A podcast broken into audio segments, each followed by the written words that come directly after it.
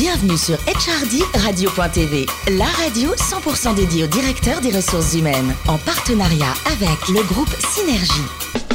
Bonjour à toutes et à tous, bienvenue à bord de cette émission spéciale de HRD Radio.tv. Nous sommes en public et délocalisés à l'hôtel de région de Lille. Nous sommes dans un pays magnifique avec plus de 12 000 personnes qui nous écoutent chaque semaine. Ils sont directeurs des ressources humaines ou patrons d'entreprise. On se retrouve sur les podcasts, réagissez sur les réseaux sociaux, sur notre compte Twitter, HRD Radio-du-bas TV à mes côtés pour co-animer cette émission. L'excellente Sophie Sanchez, directrice générale en charge des RH de la communication du groupe Synergie. Bonjour Sophie. Bonjour Alain.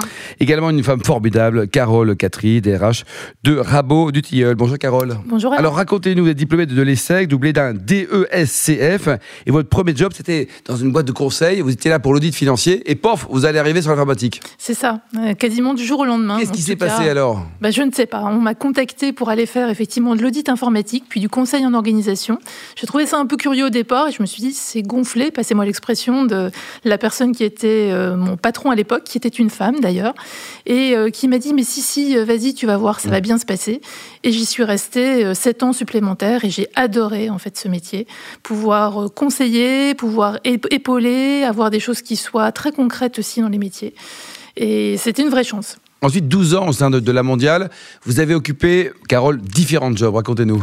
Je suis rentrée à la direction de l'organisation pour ensuite, euh, quasiment à la veille de l'an 2000, passer au poste de DSI. Là, je me suis dit que j'avais dû faire une bêtise. Que, euh, voilà, on sur le mauvais bouton là, c'était. C'est ça.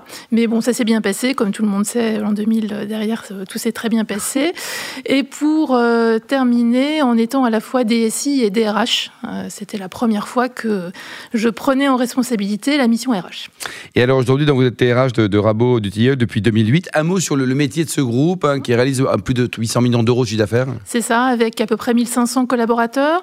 Nous faisons à la fois de la promotion immobilière et de la construction. Donc, euh, Au niveau national, international, Au quoi. niveau national, nous avons également une filiale en Belgique, en Allemagne et en Pologne. Et au niveau national, nous sommes dans les grandes métropoles françaises pour la promotion immobilière.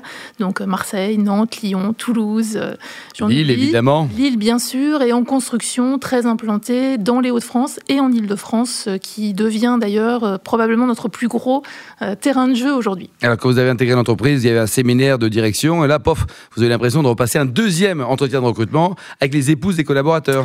C'est ça, en fait, euh, plus exactement avec les épouses des actionnaires. À des actionnaires. Euh, voilà. Et c'est presque pire, attention, là, c'est. J'étais effectivement arrivée depuis à peu près trois semaines et euh, séminaire euh, de direction, euh, petite soirée à la fin où euh, ben voilà. Alors, Carole, vous êtes qui, Carole, C'était hein? exactement Bon. ça. Sophie. Voilà.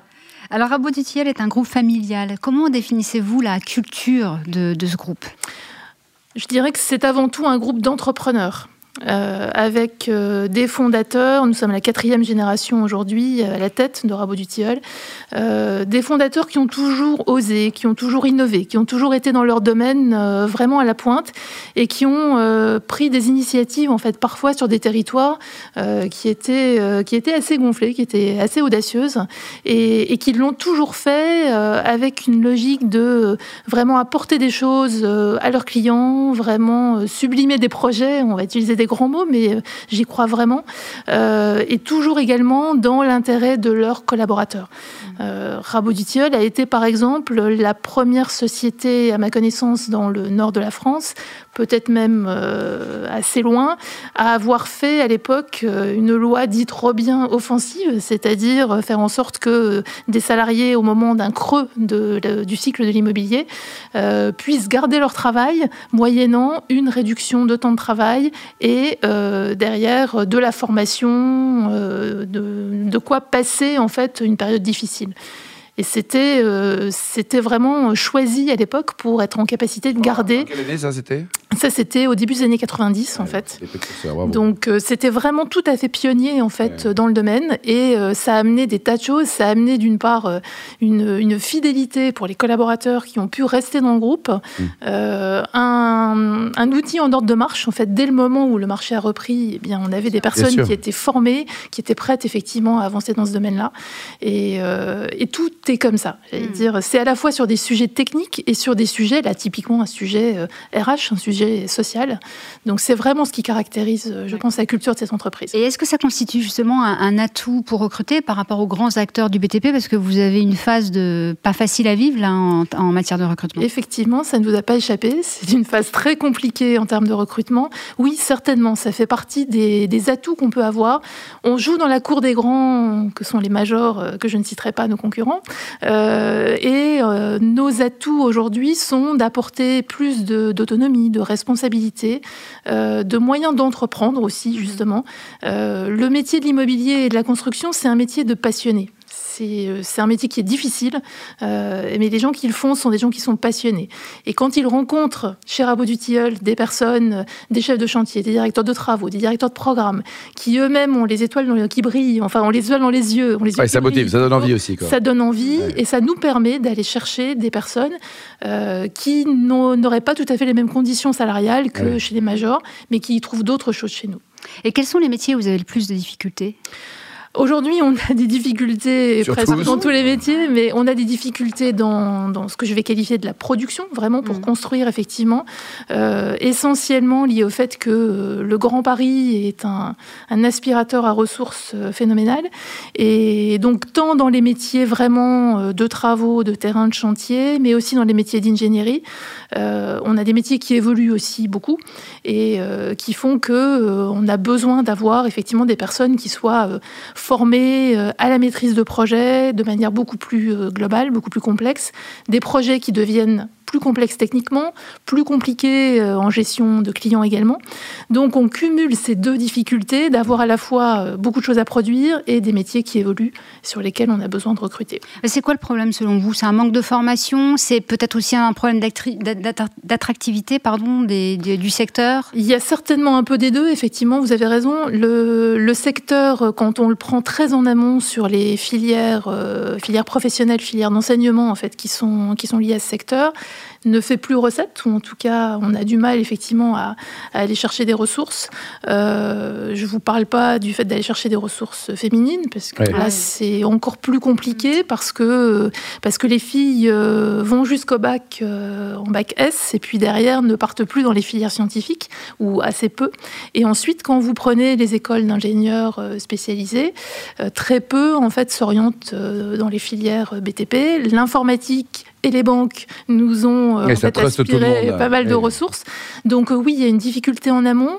Euh, il y a une difficulté aussi liée au fait que le métier n'est pas très connu finalement. c'est paradoxal parce que tout le monde voit ce que c'est que de construire un bâtiment, mais finalement, quels sont les métiers qui sont derrière la construction et encore plus la promotion des bâtiments C'est pas vraiment très connu et donc on a besoin de passer dans les écoles, de expliquer, dans les lycées, expliquer, prêcher la bonne parole, quoi. de ben de, parler autour de nous aussi de ce que c'est, euh, et puis de mettre en avant des belles réalisations ou des, euh, des évolutions qu'il peut y avoir dans nos métiers pour attirer. Mmh. Alors parlons du digital, parce que le digital concerne aussi votre secteur d'activité. Comment vous, euh, vous appréhendez cette transformation digitale chez Rabot du Tilleul? Alors, plusieurs, euh, plusieurs manières de le faire, euh, de la formation, bien sûr, euh, des, des, réorganisations, des évolutions de métiers. Là aussi, ça peut paraître paradoxal. Je disais tout à l'heure, la construction, ben, c'est très concret, on voit ce que c'est. Notre métier aujourd'hui subit, enfin, vit une vraie révolution en fait, euh, avec ce qu'on appelle le BIM, le Building Information Modeling, qui fait que euh, il y a toute une démarche appuyée par des outils informatiques qui permettent en fait de concevoir en maquette numérique des projets très en amont et de faire en sorte que cette maquette poursuive, enfin se poursuivre tout au long de la vie du projet, que chaque acteur du projet, du bureau d'études, en passant par les corps d'État, gros œuvres et corps d'État secondaires, voire même le client, puisse derrière intervenir sur cette maquette numérique. Donc ça change le métier même des compagnons, c'est comme ça qu'on appelle les ouvriers en fait chez nous. Ça change même leur métier parce que euh, eux peuvent être amenés à avoir de l'appui avec cette maquette numérique pour euh, mieux voir où ils doivent faire euh, des réservations dans les bâtiments, comment ils doivent construire, assembler certains éléments. c'est vrai aussi pour les gens des bureaux d'études. Et donc il faut qu'on puisse les former, les former sur le terrain et les former donc pas tant sur des outils et du savoir-faire précis, mais sur une démarche et sur une manière de travailler différemment. Alors comment vous accompagnez ce changement? Parce qu'en qualité de DRH, mais vous avez été DSI aussi, donc euh, comment vous faites pour vous répartir entre les deux? Alors, j'ai euh, la chance d'avoir effectivement une personne en responsabilité sur la partie DSI que je pilote également euh, chez Rabot aujourd'hui.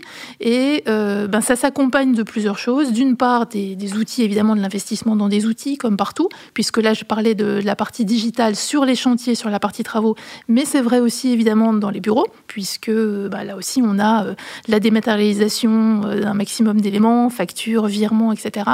Et aussi tout un accompagnement autour du travail collaboratif et de tout ce qu'il y a de positif dans la digitalisation. Moi, je crois beaucoup au fait que ça amène beaucoup de choses positives. Et donc là, on a, euh, on a fait des choses qui sont euh, à la fois simples et en même temps, il faut les faire, d'avoir un référent, d'avoir des référents, en fait, euh, qui, qui sont proches de toutes les personnes qui sont réparties dans tous les sites et qui permettent d'aller, en gros, mettre la main, enfin, aider à la prise en main plutôt sur l'ensemble des outils, pour que dans l'entreprise, on puisse travailler avec un réseau réseau social d'entreprise, mhm. euh, avec du Skype, euh, avec euh, du partage d'écran, avec la possibilité de, de faire de l'innovation au travers de notre réseau social d'entreprise, par exemple, de rebondir sur les idées des uns des autres, de partager des bonnes pratiques. Et ça prend plutôt pas mal, en mhm. fait. Alors, dernière question sur la, mixité professionnelle, vous en parlez, c'est difficile dans votre secteur d'activité, mais vous avez un micro, donc profitez-en. Est-ce que vous avez quelques exemples de, carrières de femmes réussi dans votre, dans votre, dans votre groupe? Oui, on commence à en avoir de plus en plus. On a, euh, les, par exemple, les postes de conducteurs de travaux euh, qui étaient quasi exclusivement masculins euh, il y a encore les 4-5 ans. Euh, aujourd'hui, on a effectivement des conductrices de travaux. Et c'est très important de pouvoir effectivement mettre en avant ces conductrices de travaux parce que euh, quand d'autres personnes les voient, elles se disent ben, c'est possible. Euh, il y a cette dame ben, qui est pas, qui fait pas 2 mètres et qui est pas baraquée. Oui, et, pourtant ça marche très bien, et, ça marche très très bien, voire même. Attention Ça marche super bien. Bon, Carole, le plus beau métier du monde, c'est quoi? C'est DRH ou prof de maths? CDRH sans conteste. Vous étiez bonne en maths, vous, Sophie, ou pas Ah, pas vraiment, non. Non, on passe, on passe. Et oui, mais c'est vrai que j'ai très longtemps voulu être prof de maths. Et en fait, c'est ma prof de terminale qui m'a dissuadé d'être prof de maths. Et je l'ai jamais Allez, tu fais une prépa, tu fais des secs. Exactement. Moi, j'ai une mère prof de maths et elle vous embrasse aussi. Alors, Carole, il paraît que c'est très sympa, une rando à pied là, entre Saint-Brieuc et Perros-Guirec. Ah, c'est génial. Sous la pluie ou pas sous la pluie? Eh ben, pas, pas tellement sous la pluie. On avait juste eu un petit peu de pluie. C'est effectivement une randonnée que j'ai fait sur le GR34 euh, avec, euh, avec mon mari et mes enfants. Et on a fait euh, une bonne dizaine de jours. Euh, on pensait au départ que ça allait être plus facile que ça. On faisait de la rando en montagne et on s'était dit, euh, ouais, ça, va être plat, tout ça, la mer, ça va être plat. Et eh ben pas du tout. C'est un job quoi. que c'est tout sauf plat. Bon, pour terminer, pareil, vous gardez un souvenir ému de la place Tiananmen en 1989 Ouais, c'était assez extraordinaire. Euh, c'était mon premier contact avec le continent asiatique, en l'occurrence la Chine. Et euh, ben, j'ai failli pas y aller parce que je faisais ce voyage au mois de septembre. Et puis, ben, au mois de juin, il s'est passé ce qu'on connaît sur les événements Tiananmen. Euh, il y avait plus de visas qui étaient délivrés euh, pendant une période euh, aux touristes. Et puis finalement, ils ont à l'inverse complètement réouvert les frontières pour montrer aux touristes que tout se passait bien. Et donc je suis allée sur la place Tiananmen à vélo et nous avions interdiction de nous arrêter sur la place pour prendre des photos. Donc on a quand même fait quelques photos volées et on s'est, on, on est vite parti. Et c'était, ouais, ça reste, euh, ça reste une émotion très forte. Merci beaucoup, Carole et Sophie. Fin de ce numéro de HRDRadio.tv. Retrouvez tous nos podcasts sur le site HRDRadio.tv. Suivez notre actualité sur nos comptes LinkedIn et Facebook. On se retrouve jeudi prochain, 14h précise, avec un nouvel invité. HRD Radio.tv vous a été présenté par Alain Marty.